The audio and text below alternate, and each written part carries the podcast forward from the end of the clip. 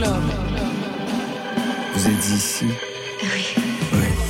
Bonsoir à toutes et à tous et bienvenue au cœur de la maison de la radio et de la musique pour Côté Club, la quotidienne musicale qui vous ouvre les oreilles du lundi au vendredi et vous met en jambe ce soir pour une nouvelle édition de Côté Clubbing avec nos deux invités, C7 et Julia Piala. Bonsoir. Bonsoir. Bonsoir. Pas facile, hein, Julia Piala. Ouais. pas si évident que ça. C7, vous signez votre quatrième album, ça sortira le 8 octobre prochain, Layers, entre ambiante et club, avec ces arpèges épiques qui ont fait votre signature. Et pour fêter ça, vous signez ce soir le dernier mix live du mois. À vos côtés, Julia Piala mélange tout, le rap, l'électro, le rail, Souchon, Christophe et la femme objet pour raconter le destin de Cobra, fils d'épicier dans le 10e arrondissement à Paris, qui se rêve en rappeur. C'est le héros balsacien de ce premier roman, Quand la ville s'est Côté club, c'est ouvert. Côté club, Laurent Goumard sur France Inter. Julia Piala, premier roman. C7, quatrième album à venir pour vous. Est-ce que vous d'abord vous vous connaissiez l'un l'autre, l'une l'autre? Non, pas du tout. Non, on vient de se rencontrer à Et l'instant. ben voilà, donc on a une heure pour faire connaissance ensemble. Musique électronique pour euh, C7, un peu de tout pour Julia Piala dans ce roman qui raconte euh, l'ascension sociale et musicale d'un fils d'épicier qui se rêve rappeur. Mais il y a quand même une DJ qui s'appelle Margot dans le roman. Quel lien vous avez vous avec la scène électro? Euh, Je fais un doctorat en musique, euh, en sociologie de la musique, sur la musique électronique. Donc euh, c'est un domaine que je connais bien. Et sur quel sujet plus précisément? Je travaille sur les, les musiques françaises et euh, tout ce qui est la French Touch et la French Touch 2.0. C'est-à-dire vous retracez une histoire euh, au niveau sociologique, c'est-à-dire? Euh, Je fais de la socio-histoire, en fait, c'est à cheval entre la sociologie et donc l'histoire par définition. Et euh, l'idée, c'est de, de, raconter euh, la jeunesse de, de, ces mouvements en partant d'éléments très sociologiques, l'origine sociale des DJ, euh, leurs ressources, le capital culturel, économique, etc. On est d'accord de dire qu'au départ, la French Touch est un mouvement bourgeois versaillais ah bah c'est tout l'enjeu de, ma, voilà. de mes recherches et je suis pas persuadée. Euh, Exactement, c'était le gros cliché. Ouais, ouais, ouais. Quand on regarde en détail sur cette question, par exemple du Versaillais, le stigmate du Versaillais, ben on se rend compte qu'en fait. Euh... On peut être Versaillais et pas forcément d'une classe fortunée, d'abord. Ouais, et puis il y avait aussi beaucoup de gens d'origine sociale beaucoup plus modeste en fait au début de la French Touch, donc euh, je pense que voilà c'est intéressant d'apporter un peu de nuances. Les nuances de votre côté, c'est cette de quel milieu social êtes-vous issu, vous qui êtes dans cette musique électronique? Je suis issu de la classe moyenne. Ouais rémoise, qui était un peu en dehors de la musique. Enfin, je, enfin, j'ai commencé la musique de mon côté. Il n'y avait pas de. Il n'y avait rien chez vous qui laissait présager cette, un, cette un, vocation? Pas vraiment, non. C'est venu vraiment par hasard. Il y a toujours une passion. Mon père est, est, est musicien amateur et clarinettiste. Mais je, je sais pas, c'est le, le, fil de, de, mon histoire qui m'a amené sur la musique en fait. Mais il n'y avait pas vraiment de prédisposition euh, ni de, de, volonté en fait euh, d'être euh, compositeur. Quel répertoire votre père, clarinettiste, plutôt euh, jazz Jazz, plutôt... ouais, jazz, euh, jazz des années 60, 50-60. Que vous avez beaucoup écouté alors j'imagine. J'en ai écouté pas mal. Après, je m'en suis quand même pas mal détaché parce que, vous bon, voilà, le père. Faut, voilà, exactement. Et vous, qu'est-ce qui vous a poussé, Julia, donc à aller du côté des, de la sociologie musicale en fait? Je connaissais la sociologie du rap, qui est un domaine qui est vachement développé en France, qui est développé parce qu'en fait, euh, on associe beaucoup le rap aux politiques de la ville et euh, on a voulu euh, comment s'intéresser aux mouvements culturels de, qui sont propres au hip-hop parce que ça avait des, impacts sociaux, politiques et euh, territoriaux, etc. Et en fait, ça n'avait pas été fait pour les musiques électroniques. Enfin, ça avait été fait, mais pour la période des raves et surtout en se focalisant sur l'aspect répressif euh, de ces mouvements juvéniles un peu contestataires. Et je trouvais que c'était dommage parce que la musique électronique, c'est bien plus que ça. En fait, c'est un mouvement culturel comme le hip-hop l'a été à l'époque, qui englobe des choses visuelles, du graphisme, même de, des choses relevant de la mode ou de l'édition aujourd'hui. C'est quelque chose qui a essaimé dans toute la société française, toute la vie artistique française. Et donc voilà, c'était un peu d'apporter une perspective différente, même si bon là le livre dont on parle aujourd'hui, c'est n'a rien à voir avec ça. N'a rien à voir avec ça, même s'il y a cette tendance-là ouais. qui est à l'intérieur, mais ça brasse beaucoup plus de, de, de registres. Quel était l'intitulé de votre mémoire ou de votre thèse en sociologie? Là, je travaille sur la French Touch, euh, socio-jeunesse de la French Touch. Socio-jeunesse de la French Touch. On vous retrouve tous les deux dans quelques instants après avoir écouté de bien jolies choses signées Polo et Pan, extrait de leur album Cyclorama.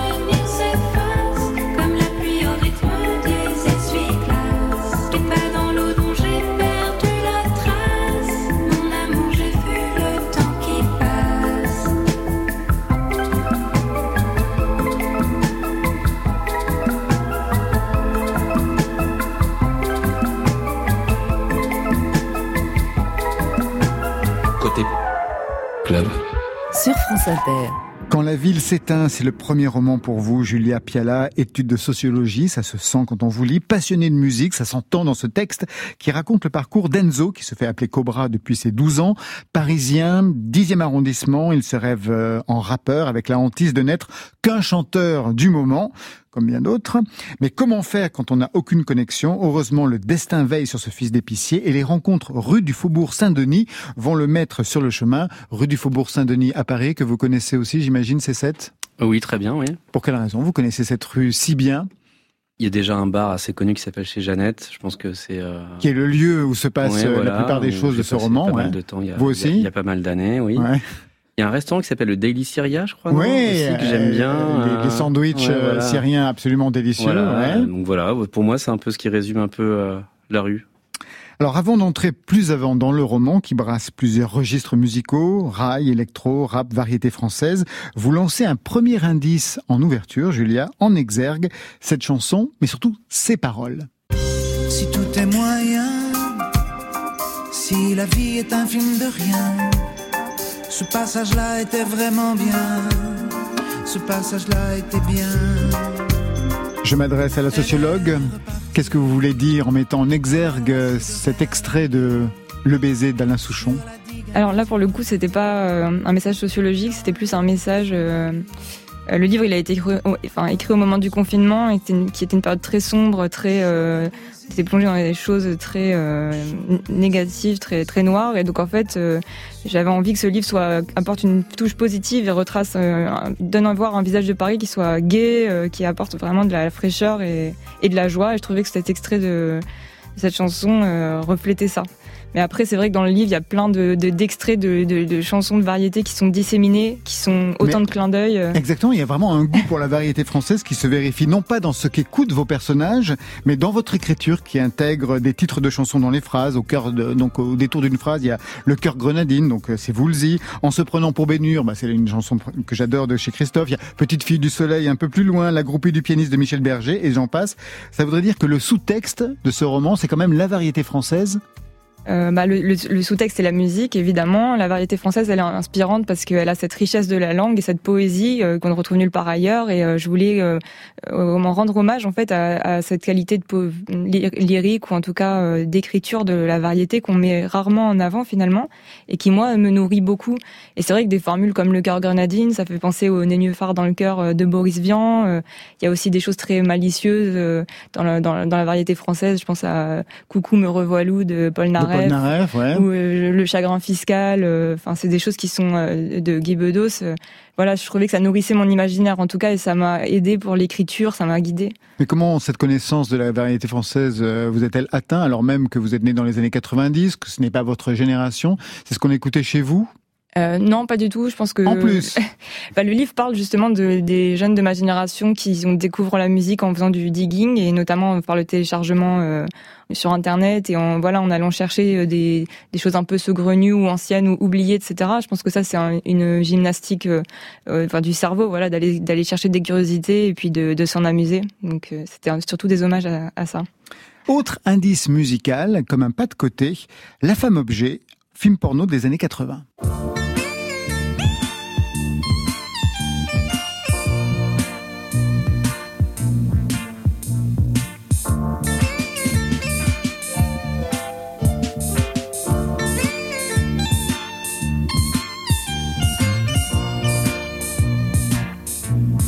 Là, c'est vraiment un détail. Ça ne participe absolument pas de la narration. Mais quand je suis tombé sur cet extrait-là, je me suis dit, mais qu'est-ce qu'elle veut bien signifier par ça? Surtout que c'est un film qui est devenu un objet culte, véritablement. La femme objet avec Marilyn Jess de l'époque. La musique était signée par un des maîtres de ce qu'on a appelé l'électroporn, Jean-Claude Nachon, qui avait aussi travaillé dans le passé, notamment dans la série Les Angéliques. Donc, qu'est-ce que vous voulez dire en mettant cet indice à la fois musical et sociologique des années 80, encore une fois Bah là en l'occurrence c'est un, disque qui a été réédité euh, très récemment. Exactement. Donc on ouais. peut le trouver dans tous les disquaires euh, de France et de Navarre. Mais euh, là, ça faisait partie d'une scène donc avec un personnage un peu fantasque qui fait partie d'un groupe qui s'appelle Diva et qui est une espèce de groupe baby rockers sur le retour, un, un peu cliché, voilà, un peu caricaturaux. Et puis ils font leur grand retour en disant euh, MeToo est passé, on a tiré les leçons de ce qui s'est passé, on va sortir un album comme on peut imaginer plein de gens vont le faire désormais, plein de garçons qui sont dans des groupes vont dire on va faire des chansons féministes maintenant. Et en fait, ils passent à la radio, ils expliquent tout ça, puis à la fin, ils disent euh, quel est le morceau que vous avez choisi? Et puis en fait, c'est la femme objet, et c'était juste pour l'ironie. euh, et on pourrait très bien imaginer ça dans, en réalité. On suit donc le parcours d'un musicien, disons d'un jeune qui se rêve rappeur, inscrit dans le territoire parisien, ce dixième arrondissement, plus précisément donc le café euh, chez Jeannette. Je vous laisse décrire le lieu pour celles et ceux qui ne sont pas parisiens et puis même euh, pour tous les autres hein, qui le sont mais qui ne connaissent pas ce lieu. Qu'est-ce qu'il a de précis pour qu'il serve comme ça de décor à ce roman balsacien euh, 2021 À la rue du Faubourg euh, Saint-Denis, c'est une rue qui est multiculturelle en fait, et plus, on- ce que j'explique au début du livre, plus on avance dans la rue, plus ça, ça se gentrifie en fait. Au début, c'est euh, les boucheries halal, euh, les, les espèces de, de bars PMU qu'on pourrait qualifier de blédards, euh, enfin tous les lieux en fait qui participent des communautés, différentes, différentes communautés qui se sont implantées dans le quartier.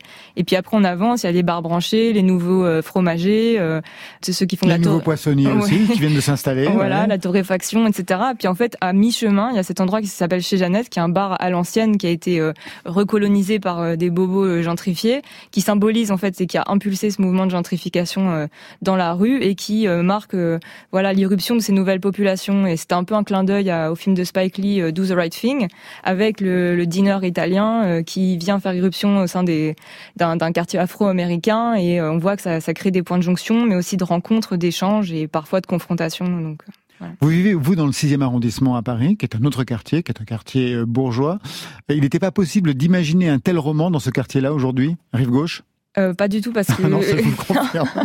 parce que le, le, le propre de, de ce que je raconte, c'est que hum, des rencontres ne sont possibles que parce que le quartier est multiculturel. Et euh, un, un personnage comme Cobra, donc qui est fils d'épicier, va rencontrer quelqu'un comme Shérif, qui est un ancien producteur de rail, et euh, des vedettes euh, de- du rock et euh, etc. Parce que en fait, ce quartier, à la fois, il, est- il fait cohabiter des, des, des populations très différentes, et en même temps, il y a les studios d'enregistrement. Et c'est aussi le propre de ce quartier d'être un fief de la production phonographique euh, historique. Donc euh, voilà, ça fait c'est les deux spécificités du quartier. Vous étiez au courant de tout ça, j'imagine, c'est ça Oui, quand même, oui. oui. Vous avez rencontré beaucoup de monde dans ce café, justement, du milieu de la musique? Pas que du milieu de la musique, hein, il y a aussi Non, euh, des écrivains. milieu- oui, voilà, un du milieu artistique global parisien. Je pense que j'ai, ouais, enfin, c'est. euh, Après, bon, moi, j'y vais moins maintenant. Bah, mais vous habitez c'était dans le plus- 11e, donc c'est un peu ouais. plus, euh, Mais euh, ouais, il y a une dizaine il y a d'années. tout ce qu'il faut dans le 11e d'ailleurs, hein, ça s'est un peu déporté aussi vers là-bas.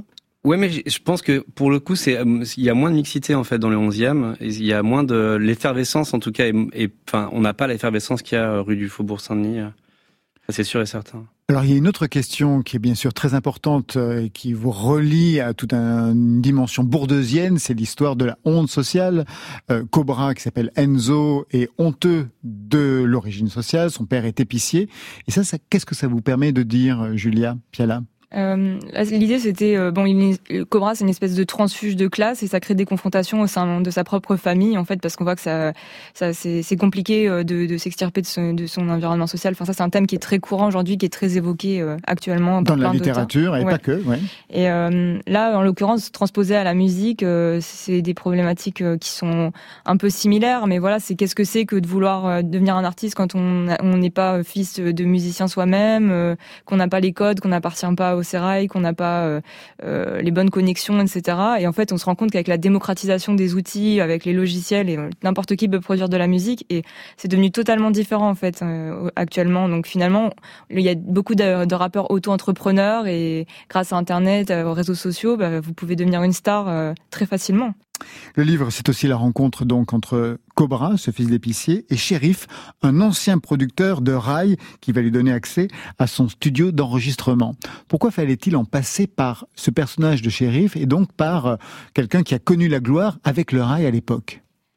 Ce que ça permet, c'est de faire une confrontation entre la manière dont on fait la musique aujourd'hui, donc ce dont je parlais, euh, qui est La démocratisation, les logiciels. Voilà, et, euh, et en même temps, la- il perdure des, des, des producteurs, des ingénieurs du son qui cultivent en fait une manière de faire à l'ancienne, qui utilisent des machines analogiques. euh, Et en fait, ce qui est intéressant, c'est que chacun se nourrit de l'autre, contrairement à ce qu'on pourrait croire. euh, tous les jeunes prodiges, beatmakers, qui pensent que voilà, ils, ils ont révolutionné l'histoire de la musique. Bah aujourd'hui, on se rend compte qu'on en, on on en revient beaucoup aux instrumentaux, que en fait, ces savoir-faire, ils ont de la valeur et que s'adjoindre euh, l'aide d'un ancien producteur, bah finalement, euh, tout le monde en sort enrichi. Vous avez fait relire ce roman à vos amis musiciens, j'imagine? Julia Piala euh, j'ai des, des amis euh, euh, managers, euh, ingénieurs du son. euh, Qui vous ont dit non, ça, ça va euh, ouais, ça va. Qui vous ont aidé même pendant l'écriture pour qu'il n'y ait pas de fausses pistes ou de... Ouais, ouais, ouais. Je me suis énormément documentée. J'ai réalisé des, entretiens, des observations qui sont tirées de mon travail par ailleurs. J'ai fait énormément de recherches, donc tout ce que j'avance est fondé sur de la documentation, même s'il y a une part romanesque. Et oui, quand ils m'ont relu, ils m'ont validé entre guillemets. Donc c'était, c'est sûr que c'était. Du côté du rail aussi, vous avez fait des, des recherches? Euh, ouais. Alors au niveau, euh, Ça, ça m'intéresse. ouais. Ouais, euh, il y avait, euh, j'ai beaucoup rencontré de jeunes euh, producteurs qui en fait rééditent des morceaux parce que c'est un gros chantier actuellement les rendre accessibles. Alors il y en a qui le font avec des cassettes et qui conservent la dimension folklorique de l'objet puisque c'était initialement des cassettes.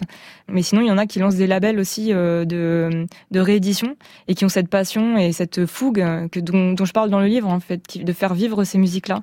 Donc euh, je suis allée les rencontrer, ouais, et je, je leur ai demandé bien sûr pour que parce que c'est délicat de raconter cette histoire qu'on connaît peu et qui est assez peu documentée finalement. Mais en même temps, ça me semblait important. Vous, qu'est-ce que vous écoutez en ce moment? Euh, bah, J'écoute toujours de- des musiques électroniques parce que c'est ma musique, euh, celle avec les- laquelle j'ai grandi et sur laquelle je travaille. Mais euh, là, je saurais pas vous dire Eh honnêtement. Bon, bah écoutez, c'est dans quelques instants. Mais tout de suite, on a rendez-vous avec euh, Alexia Grady qui fait son retour après trois ans de silence. Vous voyez qui c'est, c'est cette Alexia Grady? Non. Un nouveau souffle, de nouveaux sentiments. Premier album, ça donne le vertigo. De la douceur de tes mots, j'ai gardé juste le meilleur. Pour mes erreurs, de trop, je n'ai jamais été à l'heure. Si les messages et les rancœurs restent ancrés dans mes os, parfois je pleure en décalage. J'aime l'amour vertigo.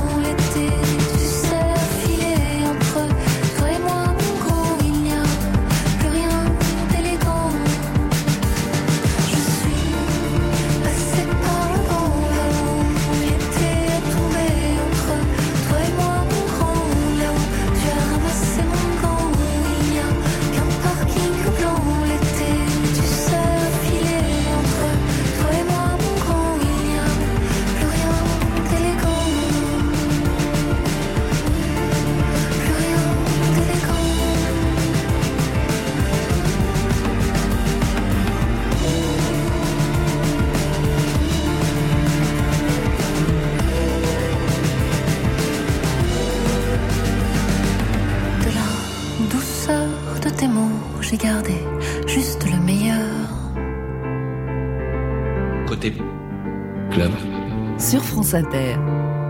Julia Piala et C7 sont membres de Côté Club ce soir. C7 avec vous, la soirée bascule. Côté clubbing, fin de soirée électro avec votre projet donc C7.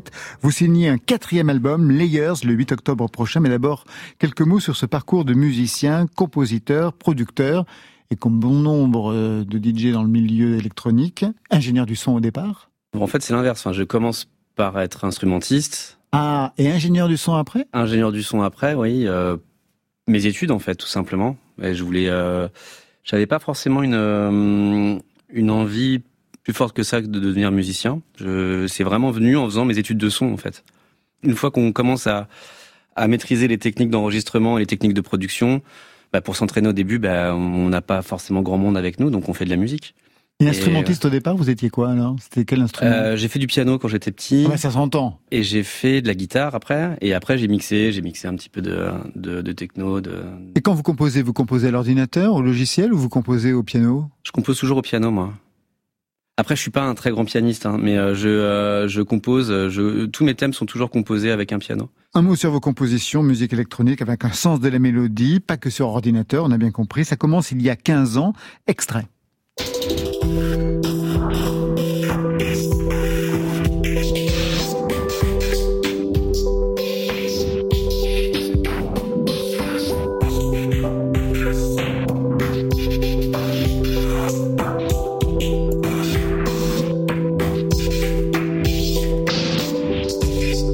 On est en 2005, Chromatic Bird. Il y a 15 ans, quelle était l'ambition de départ? Quel était le son que vous vouliez produire, c'est cette Il n'y a pas d'ambition il y a 15 ans en fait. Il y a, il y a, il y a un mec dans sa chambre euh, qui, euh, qui s'emmerde en fait et qui fait de la musique et, euh, et c'est un peu un accident en fait. Enfin, mon parcours est complètement accidentel. hein. Donc j'étais dans un vidéoclub, je passais ma musique un soir pour voir un peu ce que ça faisait aux gens. Ouais. Et euh, il y, a un- il y a un mec qui est venu, qui est devenu mon manager pendant 10 ans, euh, un peu moins, euh, qui m'a dit mais ça c'est super, c'est quoi? Je lui ai dit c'est moi, et il m'a embarqué avec lui. Donc le, il je- il y a rien qui est vraiment réfléchi. Moi à cette époque-là, j'écoute toute la scène euh, de l'IDM anglaise, tout le tout le label Warp, euh, euh, qui m'a jamais vraiment lâché au fond après. Hein, mais euh, donc voilà. Oui, ce que c'est Ce label Warp? Ouais, carrément. C'est un Ouais, label super influent pour la French Touch d'ailleurs. Pas Oui, étonnant, bien, bien entendu. Juste une question justement sur quand même la signature de ce son électro, très mélodique, avec cette dimension de piano. En fait, j'ai appris à aimer l'électro euh, au fur et à mesure euh, du processus de ma musique. C'est qu'au départ, en fait, j'ai fait l'électro parce que c'était le seul outil que j'avais euh, sous la main, en fait. Donc, il y avait vraiment quelque chose de, euh, de, bah, comme disait tout à l'heure Julia, il y avait quelque chose de, de pratique, en fait. On a, on a un ordinateur, on a des idées, on fait quelque chose, et puis, bah, et puis après, on a un synthé, deux synthés, trois synthés, et puis. Euh, J'arrive pas à avoir moi de recul sur euh, la, hum, le côté plastique de ma musique, ce que je voulais faire à l'époque. Ça, je. Je lisais, alors peut-être pour expliquer, pour qu'on puisse comprendre quand même euh, l'en- l'enjeu de cette musique, c'est qu'au départ, euh, vous étiez, les influences venaient plutôt des bandes originales, c'est-à-dire euh, du cinéma et des bandes originales de, de films. Il y avait une période, plus précisément, il y avait un, un univers qui vous a marqué? Dans les, dans les compositeurs de bande originale Ouais. Oh, c'est très vague, hein. ça va de, de Morricone à euh, Joe Hisaishi à euh, Philippe Glass. Enfin, j'ai pas. En fait tout, moi tout ce qui tout ce qui part de mon travail, c'est l'onirisme en fait, c'est le voyage, c'est l'évasion. Donc après, on peut le Brian Eno. Enfin, il a pas vraiment fait de manche original, mais il y a tout, tout ce qui, qui vraiment euh, est sujet à, à partir en fait. Mais lié quand même à l'image, parce que l'image est arrivée assez vite dans vos projets aussi. Oui, oui, oui, mais encore une fois, c'est un hasard. Donc en fait, euh, c'est. Euh, vraiment formidable. Mais oui, non, en fait, l'image est arrivée à, en fait, l'image est arrivée à moi et je suis pas arrivé à l'image, en fait. C'est qu'on m'a proposé rapidement de commencer à faire de la musique sur des images. Et, euh, bah, bon, bah, on va pas refuser quand on nous demande, en fait. Donc, euh, voilà. En 2019, euh, la, la bande originale de Un vrai bonhomme. En 2020, avec Laurent Garnier, celle du documentaire Bastard Lion. Et puis La Révolution, la bande originale de cette série produite par Netflix, avec pour la première fois à votre disposition un orchestre symphonique. J'imagine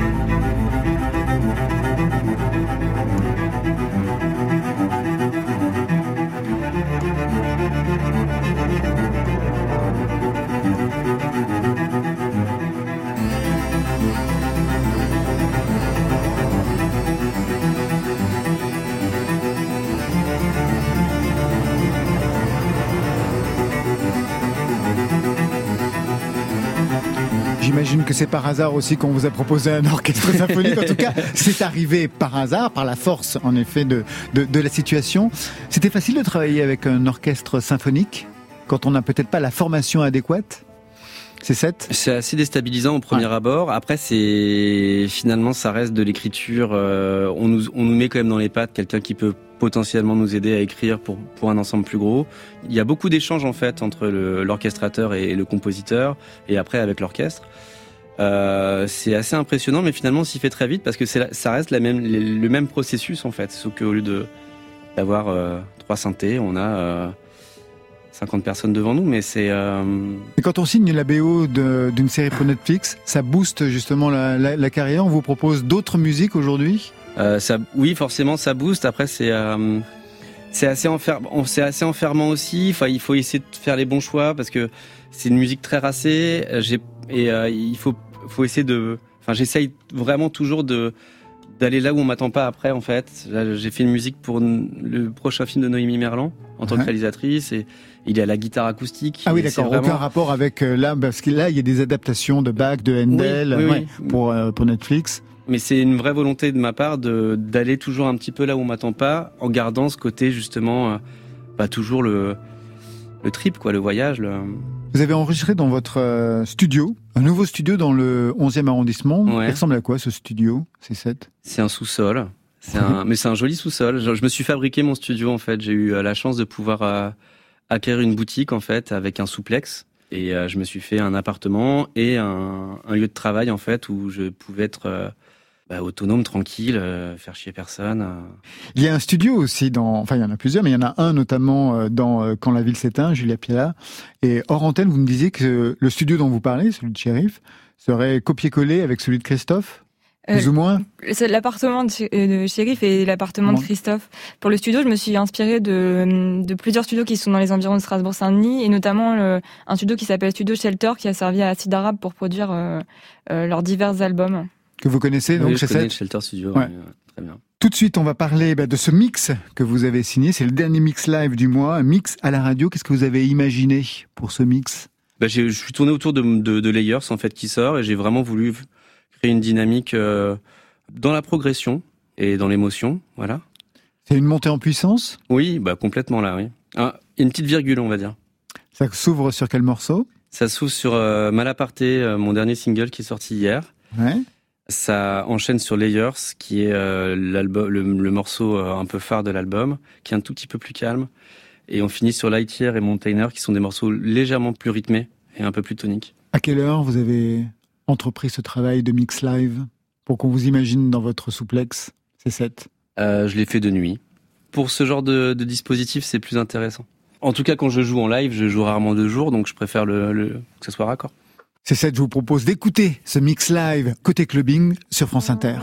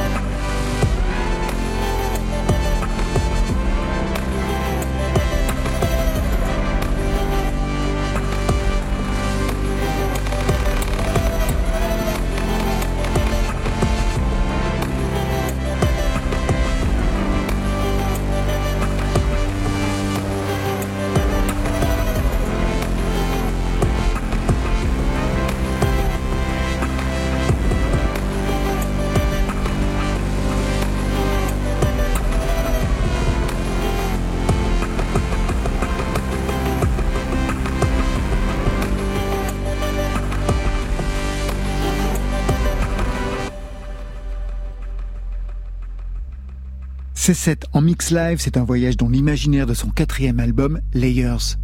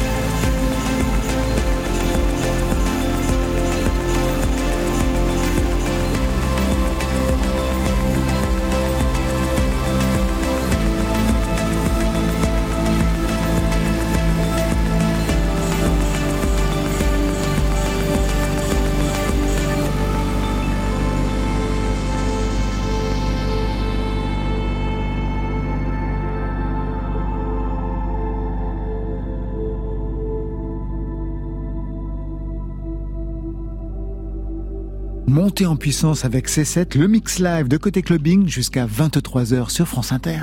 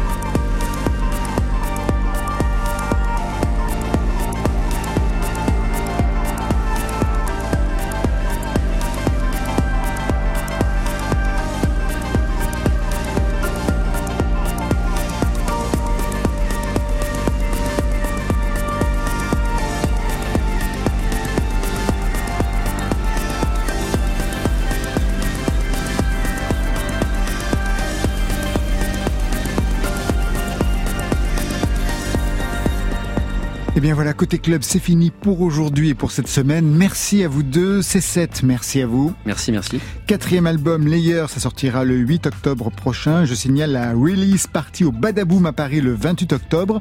Et vous êtes aussi en première partie sur octobre et novembre de la tournée de Tilacine. Julia Piella, merci à vous. Merci. Premier roman, Quand la ville s'éteint, apparu chez Jean-Claude Lattès. Ça, c'était pour aujourd'hui. Mais lundi,